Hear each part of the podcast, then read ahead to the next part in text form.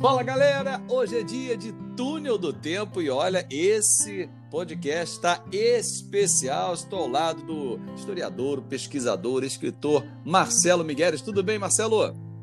Tudo ótimo, prazer em estar aqui com, essas feras do futebol. Tá? É, vamos bater um papo e tem uma fera convidada com a gente, porque a gente vai relembrar um jogo histórico que foi Palmeiras e Vasco na final da Mercosul e uma pessoa que viu de perto, teve esse privilégio de participar desse jogo, de apitar. Márcio Rezende, tudo bem, Márcio? Ô, Fábio, um abraço para você, um prazer estar participando com vocês e um abraço fraternal do meu grande amigo e irmão Marcelo Migueles. Ah, Opa, grande... a nossa ponte aí. ah, um prazer todo meu. Márcio, eu vou, vou tomar liberdade aqui, Fábio, de abrir os trabalhos, né? Por favor. E esclarecer para o nosso, nosso ouvinte do podcast a pergunta que não quer calar. Primeiramente, é Márcio Rezende Freitas ou Márcio Rezende de Freitas? Rapaz, depois de 58 anos e brigando com todo mundo, é, eu tive um problema de perder minha documentação toda. Ah. E eu sou de Coronel Fabriciano, né? Minha naturalidade é Coronel Fabriciano, Minas Gerais, interior de Minas. E o cartório nada acontece nessa esse efeito cascata ele é sempre na, no nível da, do pioramento como diz aqui em Minas Gerais né? O cartório pegou fogo cara. Em, em Coronel você não vai acreditar mas é verdade né? que isso fui lá depois de 50 e poucos anos retirar documentos. Certidão de nascimento que eu acabei separando então a certidão de nascimento aquele negócio da, da... e você acredita que no refazer da documentação lá não sei se pelo pelo vício né, da, da, da imprensa, tá sempre colocando. A menina não me botou o Di no nome, rapaz. E agora eu sou Márcio Rezende de Freitas. Você ah. nasceu sem o D e, e, cresceu depois com o D.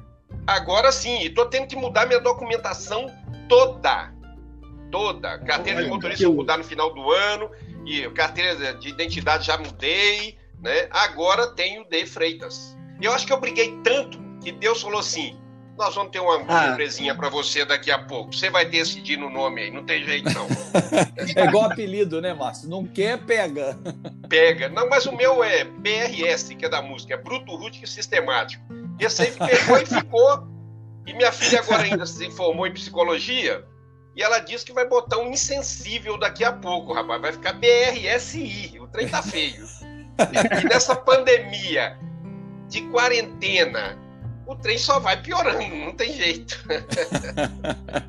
Ô, Márcio, olha aqui, a gente eh, tá, separou esse jogo, esse jogo é um jogo histórico. Não sei se foi o jogo mais difícil que você apitou em termos de, de circunstância, era uma final de campeonato, um jogo na casa do adversário, uma virada histórica como foi um Palmeiras e Vasco na final da Mercosul no dia 20 de dezembro de 2000 Queria que você falasse assim, detalhes que você lembra dessa partida. Que, claro, o torcedor do Vasco, o torcedor do Palmeiras, eles não esquecem pelo placar, pela construção, mas tecnicamente você que estava dentro de campo, o que, que você lembra desse jogo? Fábio, tem uma coisa que ninguém se lembra. Primeiro, foram três partidas. Eu apitei duas das três partidas. Eu apitei a primeira, a primeira né, e a terceira. A primeira em São Januário, se eu não estiver equivocado, foi 1 a 0 para o Vasco, né? Não, foi 2 a 0 Foi 2 a 0 Vasco e 1 a 0 Palmeiras no segundo jogo, que naquela época não tinha essa não questão tinha da diferença. Isso, não, Por isso exato, foi o terceiro é, jogo. Eu, só não me lembrava o resultado. Eu expulsei o Arce nesse primeiro jogo. Eu era um Arce que expulsava muito, né? Não, não, eu não tinha medo disso. Eu, eu nunca apitei pensando na próxima escala, jamais. Né? Principalmente que eu não dependia da arbitragem. Então até era mais tranquilo. É, o, acabou o jogo em São Januário jogo, eu te digo que o de São Januário, o primeiro, foi mais difícil do que o terceiro, né? É, jogadores com os nervos ali à flor da pele, aquela coisa toda, com expulsão, difícil demais o jogo. E eu jamais, te digo sinceramente, esperava. O Godoy apitou o segundo jogo em São Paulo, né? Uhum. E eu jamais esperava. Quando o Armando Marques me ligou à época falando que eu ia apitar o terceiro jogo, é, foi a última Mercosul, se eu não me engano, não foi com esse nome? Isso. Se eu não tiver equivocado também. Depois mudou de nome. É, eu não esperava apitar o terceiro jogo. E acabei indo para o terceiro jogo. É, no Parque Antártica, ainda à época, né? Uhum, e sim. foi um jogo, para mim, memorável. Né? Errei pouco no jogo, graças a Deus, e os erros não interferiram no, no resultado da partida. Né? Três pênaltis, né, Márcio? Três pênaltis marcados, três pênaltis. O primeiro do Júnior Baiano, até meio infantil, né? Que ele mete a mão na bola no cruzamento lá. É, e no, no, exato. E aí, pênalti cartão amarelo. Né? Depois. E o jogo acaba 3 a 0 pro, pro Palmeiras primeiro no primeiro tempo.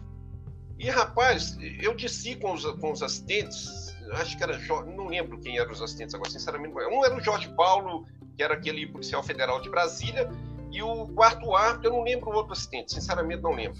E o quarto árbitro era o Luciano, que era de Brasília também. Luciano Almeida. Juro pra, Luciano Almeida, isso. Juro para vocês.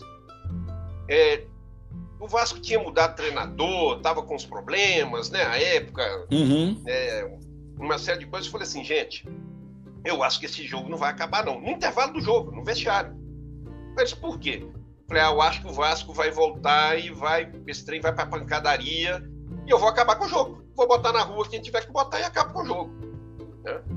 E inversamente ao meu pensamento, e graças a Deus, né? É, o jogo foi um jogaço no segundo tempo, né, de 3 a 0. E lembrando né, que o Vasco foi campeão com 10 jogadores em campo.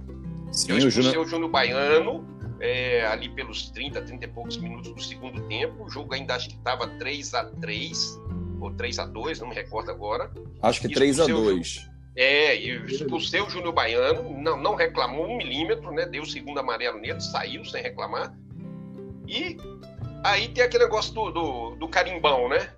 Ah, vamos dar. Aí tava 3 a 3 falei, vou dar 3 minutos de acréscimo. Protocolo. Todo mundo tá de acordo, é o carimbão, né? É o carimbão. Pá, 3 de acréscimo no segundo tempo. E vai pros pênaltis. E nos pênaltis eles que definam, que decidam isso aí. E ao final, já nos acréscimos, né, o Vasco faz o quarto gol. E na hora que eu acabo o jogo, assim, me condoeu porque é, os jogadores do Palmeiras choravam, muito tristes, né? Ali realmente sem força alguma, animicamente totalmente derrotados, né? No, no... E aquilo até me doeu, me marcou muito também. Porque você está com um jogo de 3 a 0 na sua mão. Em casa. Com, em casa, jogando com um time que passa a jogar dos 30 e poucos ali com 10. Né? Quer dizer, tudo leva a crer que não vai ser tão complicado para você sair campeão ali. Mas o futebol tem dessas coisas e o bom do futebol é isso, com certeza. Legal. E um ponderável, né, Márcio? Porque no intervalo, no intervalo, a torcida palmeirense gritava é campeão, é campeão, né? Isso é uma das maiores Mas... vergonhas que né, que os palmeirenses guardam, gritar é campeão no intervalo, né, e, e, acho que nunca mais eles vão fazer isso. Né? Marcelo, eu ouvi de um sem número de pessoas que, e, e, até no avião na volta no outro dia, é, o jogo foi fácil, né? 3 a 0 quando acabou? Eu falei, velho, o Vasco virou o jogo 4 a 3 O cara, o quê? Você tá louco? Não, você tá brincando. Muitas e muitas pessoas com as quais eu conversei depois desse jogo desligaram a televisão no primeiro tempo ia falar, eu, ah, eu, acabou? eu inclusive. Eu inclusive, então, Marcos. Você, eu... Aí você não havia me contado isso ainda. Então, mais eu, uma que me conta. eu inclusive. Muitas, é, muitas pessoas desligaram a televisão porque falou 3 a 0, o jogo acabou, vai ser uma goleada, 5, 6 aí, né? E ninguém, às vezes eu conversava com o cara no avião, cara, e o jogo foi fácil, né? Não, filho, foi não. Pegou, o Vasco virou os jogos. Não, você tá de sacanagem, é brincadeira. Não, não tô. Pega o jornal aí no avião e você vai ver. Virar o jogo. Né? Então foi realmente marcante para mim, foi uma das principais e grandes partidas, das 1.200 quase que eu fiz aí. Agora, Márcio, é, revendo o jogo e conversando com amigos palmeirenses, eu tenho vários, hum. eles reclamam de um dos pênaltis até hoje. Um que eu não lembro se foi o primeiro ou o segundo, mas é um que o Juninho adianta um o pouco segundo. a bola, o Gilmar é o segundo, né? O Gilmar vem por baixo, dá um carrinho e ele dobra o joelho antes na interpretação dos palmeirenses e força o pênalti, forçou o contato. Você revendo esse lance hoje, marcaria igualzinho se tivesse o VAR te chamasse para olhar, você manteria a decisão? É, o VAR hoje veio para mudar tudo isso, né? É óbvio. Mas uhum. eu tenho, meu cunhado é vascaíno. Ele Sim. jura de pé junto até hoje que eu deixei de dar um pênalti no Juninho no segundo tempo. Numa entrada, não sei de quem, né? É, que, que, foi um pênalti. Então, isso é, é o momento. O Arthur apita aquilo que ele vê no momento. Ele afiança, ele jura que eu não dei mais um pênalti a favor do Vasco no Juninho, é óbvio que tem que ser dentro da área, não sei, um volante do Palmeiras, não vou lembrar o nome agora. Fernando, pode ter sido. Pode ter sido Fernando, acho que sim, é. acho que sim.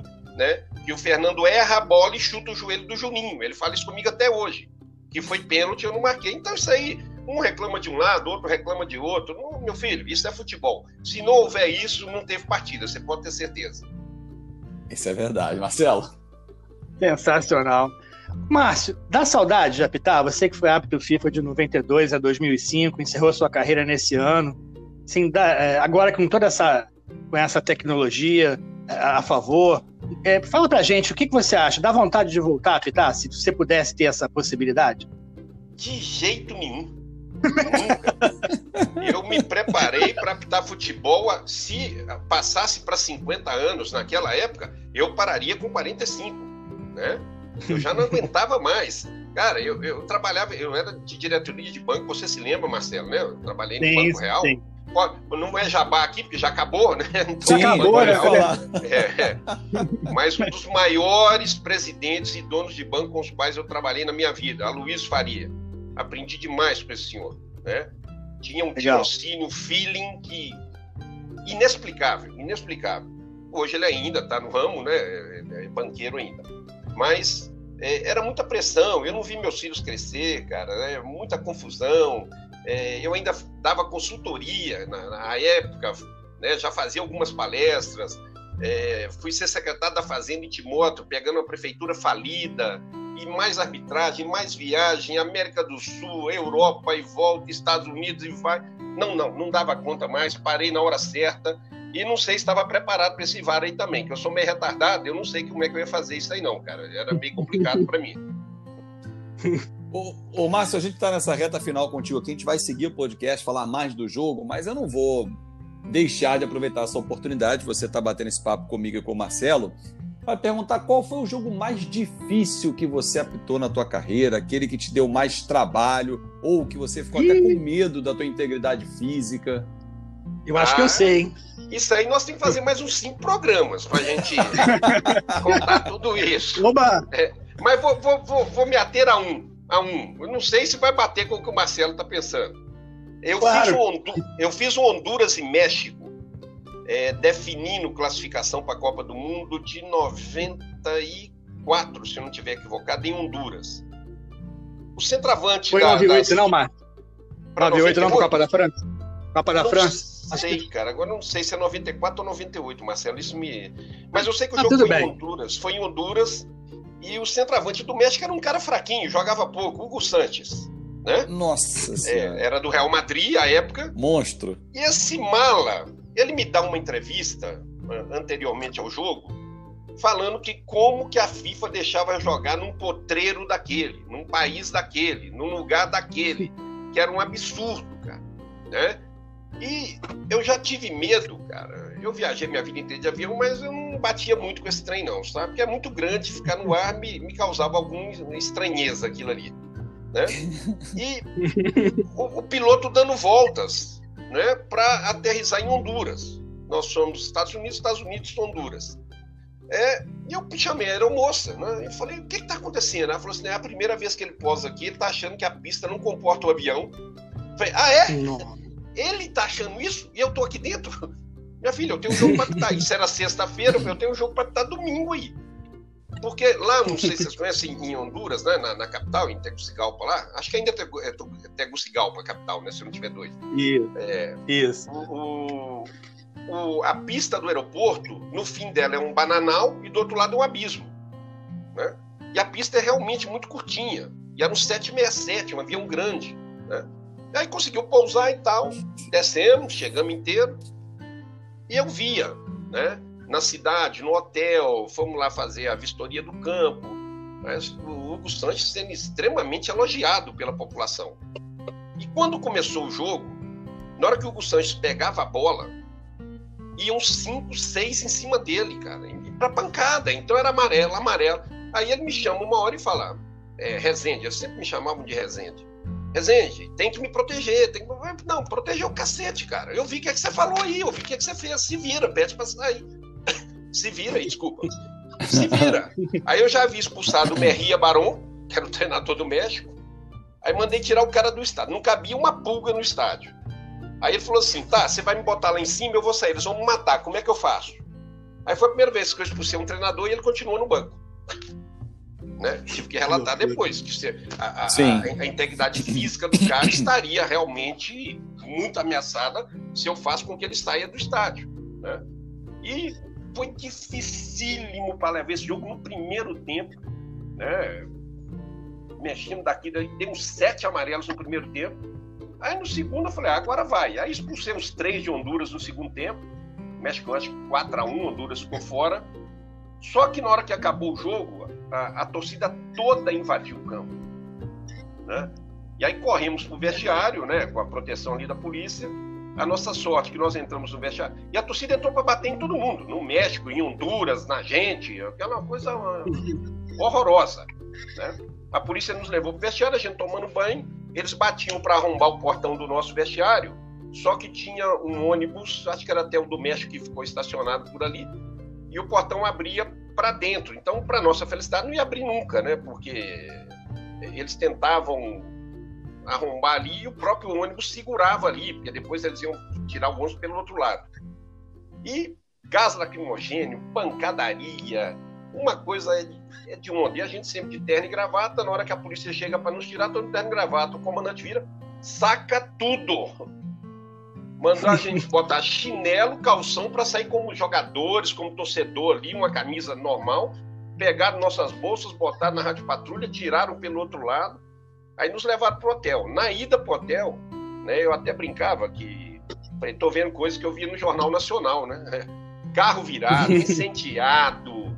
Diz, dizem que morreu, eu não confirmei essa, mas que morreu um rapaz, né, nesse choque aí da polícia, com torcida e tudo. Aí eu falei pro, pro, pro pessoal que estava comigo, né, eu falei, a gente não sai desse país amanhã não, velho. Vamos ter que pedir proteção da polícia, ver como é que vai ficar. Rapaz, no outro dia, parecia que tinha acontecido nada. A, escolta da polícia com a gente, entramos no carro, fomos para o aeroporto, embarcamos, entramos no avião. É, o avião lá, ele, ele o, o comandante, novamente, uma coisa interessantíssima, que ele acelera o avião até as asas baterem literalmente para que ele possa decolar porque a pista é curta. Então você já decola como se você estivesse indo para a lua, velho. É lindo, né? E esse é um dos jogos que me marcou. Não sei se o Marcelo vai lembrar desse também, ou se tem outros. Existem outros, óbvio. Mas esse me marcou é. realmente porque a minha integridade física ali e dos meus companheiros de arbitragem que estavam comigo realmente correu, corremos um risco muito sério ali. É, eu conheço o Márcio desde 2003, né, quando na época eu escrevi um livro de histórias de arbitragem, né? Joelão. Tive o prazer. De... é, eu, é, exatamente, Joelão. Eu tenho que lembrar da história do Joelão. O nosso ouvinte não conhece a história do não, Joelão. Mas conte, conte que é bacana. não, conta pra gente, mas você contando, você foi, você foi protagonista da história. A gente quer ouvir de você, pô. Conta, é, conta eu pra tava, gente. Eu tava no futebol amador ainda. E eu trabalho desde 14 anos de idade, né?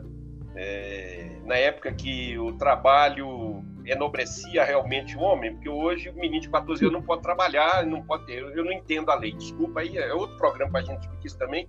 Agora, falando como economista, eu não consigo entender isso. É mais fácil o menino virar aviãozinho, entrar no tráfico, do que ter uma carteira assinada e trabalhar. Eu não entendo, sinceramente. Não dá para conceber isso. Né? Aí eu já, já tinha carro, já trabalhava, eu era. Na época eu já era caixa do Banco Real. Eu comecei de baixo no Banco Real mesmo, né? Fiquei lá quase 20 anos.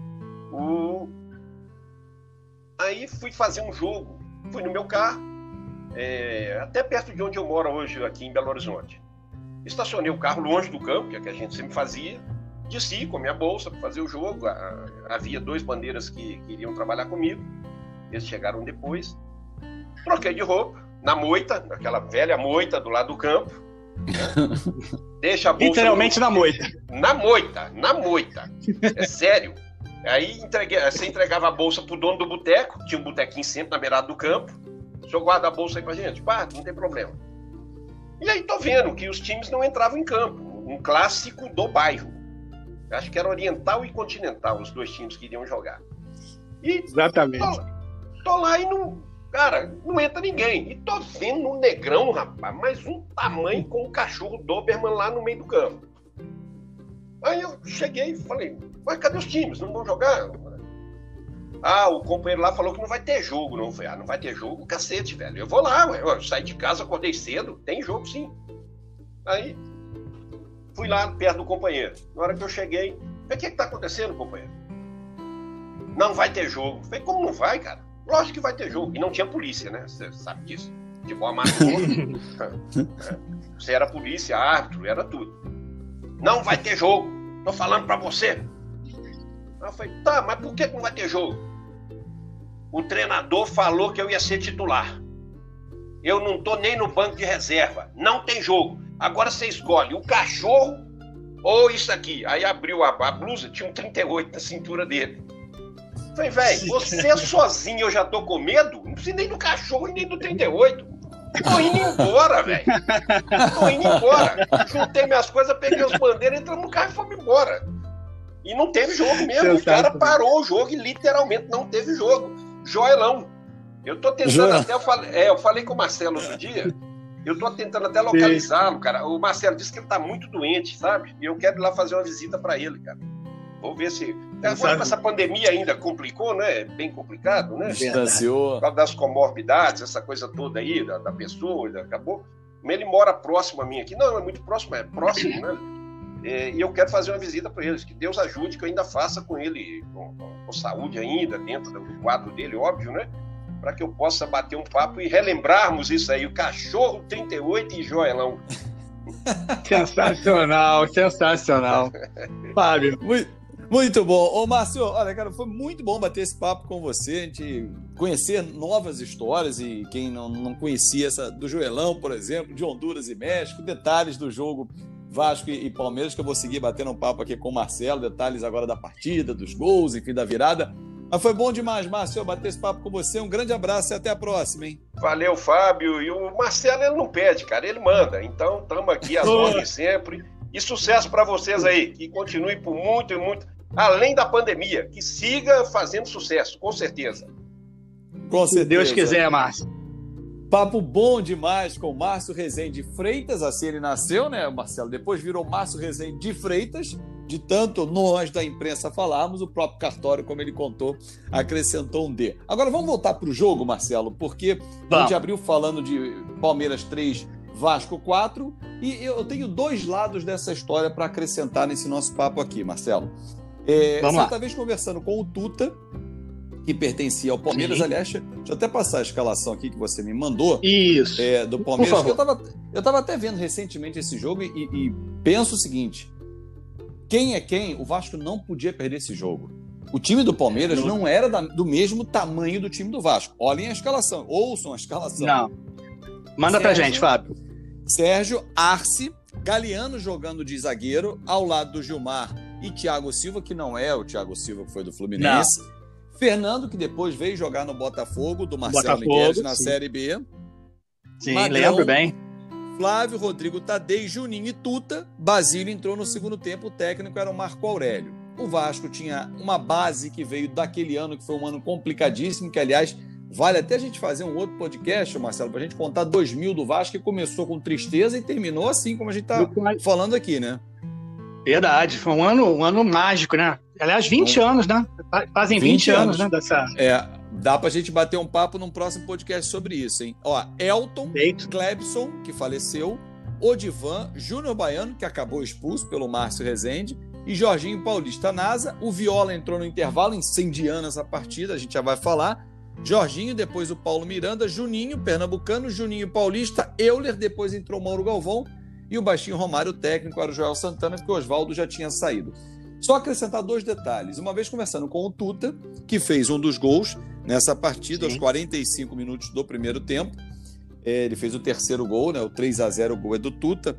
Eu perguntei ele, jogando no Fluminense, falei, Tuta, o que, que vocês pensaram quando deu intervalo? Ele falou, cara, a gente foi para o intervalo ciente de que voltaria para o segundo tempo para cumprir o segundo tempo e levantar o troféu, porque 3 a 0 estava a fatura liquidada, o Vasco estava com os pneus arriados. E do outro Olha lado, o Jorginho Paulista, que jogou também no Botafogo, eh, e eu conversei Sim. com ele, falei, que, o que, que o Joel fez no vestiário? O Eurico entrou dando uma bronca em vocês, falou, cara, nada, foi aquele silêncio. Joel botou o Viola, disse Viola. como é que seria o posicionamento do Viola em campo, mais pela esquerda, fazendo aquela fumaça. Na volta para o campo, o Romário reuniu a rapaziada e falou: ó, vamos jogar mais junto, a gente não pode tomar um quarto, quinto gol e vamos ver o que acontece. Ou seja, não teve aquela tática revolucionária que todo mundo não, espera. A prancheta, né? a prancheta ficou, ficou guardada, né? não houve aquele, aquele esquema mirabolante. Foi no vamos que vamos, né? Exatamente. Mas o jogo começou avassalador, né, Marcelo? Verdade. Na verdade, o primeiro tempo, o primeiro tempo é, é um jogo bastante disputado, até, até certo ponto equilibrado, mas o Palmeiras melhor. É, até, até os 37, até os 37, quando saiu o gol do Palmeiras, tá, jogo equilibrado. Tá, um, um escanteio, como o Márcio falou anteriormente, né, um lance bobo, né, um, um cruzamento na área, Júnior Baiano levanta o braço, e toca pênalti, pênalti até fácil. Pênalti a lá Júnior Baiano, né? Aqueles pênaltis bobos que ele fazia, que davam um tilt no, é, no Júnior Baiano. Na verdade, esse jogo, para o Júnior Baiano, foi uma lástima, né? Ele foi um... Sim. O Júnior Baiano teve altos e baixos, altos principalmente no São Paulo, né? Mas Sim, nesse jogo em especial, nesse jogo em especial, ele foi muito mal. É, e cometeu esse pênalti, Arce, né? O paraguaio Arce, é, especialista né? né em cobrança, faz 1 a 0 abre o placar já aos 37 do primeiro tempo. E impressionante, logo na saída de bola, logo no, na, no início da partida, o Palmeiras recupera a bola do, do Vasco, tá? o Magrão dispara, toca para o Tuta, tá? o atacante é, recebe, chuta, Elton dá rebote e, e, ele, e, o, e o Magrão toca de cabeça para o fundo da gente. Tá? 2 a 0 Palmeiras. Apagão, apagão do Vasco. Apagão Sim. total. Tá? Mas a, a, a, defesa do Vasco batendo cabeça, o Divan e Júnior Baiano, no melhor estilo Divan e Júnior Baiano, tá? é, rebatendo bolas e a, a, sobra, tá? mais uma vez, para Juninho, que toca para Tuta fazer o 3 a 0 já aos 45. A torcida palmeirense é, é em devaneio, né? gritando é campeão, é campeão, durante os 15 minutos do intervalo, é, em festa, né? só aguardando protocolar segundo tempo na cabeça deles, né? para poder Sim. levantar a taça. Esse foi o primeiro tempo, Fábio. No segundo, no segundo, como você falou, tá, o Joel, aqui substituíra o Oswaldo, né, é, por conta de uma série de desentendimentos do, do, antigo treinador com a diretoria vascaína. Joel Santana entrou e é, colocou um pouquinho de pimenta no jogo quando substituiu o Viola. Né, colocou o Viola no lugar do Nasa, como você falou. Os dois Juninhos arrebentando. O Juninho Paulista é, talvez tenha feito uma das suas melhores partidas com a camisa do Vasco. Né? Seu amigo me, me concorda eu acho comigo. Que sim. Eu acho que sim também. Eu também acho que sim. Porque fica muito na cabeça do torcedor né, os três gols do Romário nesse jogo. Ah, mas o que o Juninho Paulista fez, né? Realmente, é, nessa partida, ele tomou realmente, alugou o meio de campo, chamou a responsabilidade, sobretudo no segundo tempo, né? Sim. E ao sim. lado do Juninho Pernambucano, o Euler, Romário, Viola, ah, realmente foi um, um, um segundo tempo, o Vasco começa é, com tudo. Tá? O Palmeiras ainda resiste no início da partida, é um pouco anestesiado, talvez sentando na vantagem que tinha, né? e aos 14 minutos, é, um pênalti né, sofrido pelo Juninho Paulista, é, Romário bate e faz o gol vascaíno, descontando 3 a 1 naquela oportunidade. Romário uhum. nem comemora, tá? corre para o fundo das redes, pega a bola e sai com ela até o meio de campo para dar a saída. Não houve comemoração né, do baixinho. E aí, dez minutos depois, o Juninho invade a área palmeirense, leva um carrinho, esse carrinho aí que foi, a gente questionou com o Márcio se realmente foi, mas o Márcio Sim. marcou, tá? E Romário, quase que no replay, bate e faz é, o segundo gol vascaíno, né? 3 a 2 Naquela altura, é, o, a, o palmeirense gelou. Gelou porque não esperava, né? O imponderável pensou, pô, nós não estamos jogando o que jogamos no primeiro tempo. Uhum. Né? E o Vasco veio com sangue nos olhos, né, para poder buscar a reação. Tá? Só que o destino é engraçado, né? Aos 32, o Júnior Baiano faz uma falta clara, no melhor estilo JB, e é expulso. Tá? O Galvão entra para recompor a zaga. Me recorda, é, você tem a anotação daí do jogo? Quem ele entrou no lugar de quem, Fabinho? O Galvão? E o Mauro Galvão, já vejo aqui para você. Ele entra no lugar do Euler. Ah, lugar do Euler, para poder recompor a zaga. Sim, tá? porque e só estava com o Odivan, né? né? Pô, só, só com o Odivan, é, é, realmente aí fica complicado. Aí bota o experiente Mauro Galvão e, e o Vasco não, não desanima. Tá? Aos 40 minutos, Euler lança na área Romário, tá? ele, ele erra o voleio, né? umas furadas é. É, mais seria as mais bizonhas né, do Romário, talvez toda a sua carreira, acaba virando um passe. Uma assistência, né? Uma assistência magistral. Né? Ele, ele erra aquele voleio, né? Aquele voleio a lá Bebeto, meio de lado, assim, e, e, a bola bate no pé dele e sobra livre, livre pro Juninho Paulista para tocar pro fundo da gente, 3 a 3 Rapaz, aí realmente o, o, o palmeirense é, é, acaba ficando desesperado, porque o imponderável até então, esse jogo estava é, indo para os pênaltis, né, pela toda a história que a gente já contou aqui, né, o Márcio adiantou é, em relação à, à fórmula de disputa, né, o primeiro jogo vencido pelo Vasco, o segundo pelo Palmeiras, sem diferença de placar, porém, um empate no terceiro jogo levava a decisão da Copa Mercosul 2000 para as penalidades máximas. E o que aconteceu? É, o Márcio deu os protocolares três minutos de acréscimo, né? e o Vasco, o Vasco acredita na vitória. Tá? Já o, a, levar aos pênaltis naquela ocasião parecia a, ser muito, tá? só que o Vasco queria mais. O Vasco queria fazer história tá? e segue atacando aqui aos 48. Viola arranca pela esquerda, a bola vai para o meio, tá? o chute resvala na zaga e sobra limpa para o Romário tocar. A bola resvala no, na zaga, né? E sobra uhum. para o Romário tocar 4 a 3 Vasco. É, explosão tá? no Parque Antártica fogos. Eu confesso, eu tinha ido dormir, Fábio. Eu estava assistindo esse jogo, eu tinha ido dormir, no intervalo. Falei, poxa, não vai dar mais nada, uma pena, né? O Vasco é, não vai conseguir reagir, eu fui dormir. E eis que eu acordo com os fogos. Tá? Uma das maiores vitórias tá, do Clube de Regatas Vasco da Gama, dos seus mais, mais de 100 anos de existência. Uma vitória épica e é considerada por muitos, tá? inclusive numa pesquisa recente pelo site Globoesporte.com, como o maior jogo entre clubes brasileiros Tá? Essa é uma, uma, uma, pesquisa recentemente feita pela internet. Ah, eu, eu acho que foi a maior, o maior jogo que eu vi, né? De uma final, jogo na casa do adversário, assim, todos os componentes Sim. que nós elencamos aqui, com um jogador a menos quando ainda estava perdendo o jogo, porque o Vasco perdia de 3 a 2 e com um jogador a menos. Então, assim, eu acho também que foi o, o jogo mais emocionante que eu vi, efetivamente, uma virada da forma que foi. Marcelo Migueles, meu amigo, um, um grande abraço para você. Foi ótimo esse papo. Obrigado pela, pelo convidado especial, que foi um integrante dessa partida, efetivamente, né? O, o Márcio Rezende, o cara que captou o jogo, que, que teve participação em lances, né? Como expulsão, marcação de pênalti. É o cara que decide isso dentro de campo e bater esse papo com a gente aqui no nosso turno do tempo. Um grande abraço, até a próxima, Marcelo. Outro, Fábio, um forte abraço para você e todos os nossos ouvintes. Tenho certeza que foi um papo bem legal. O ouvinte vai se deliciar ouvindo essas histórias aí do futebol. Forte abraço, até a próxima.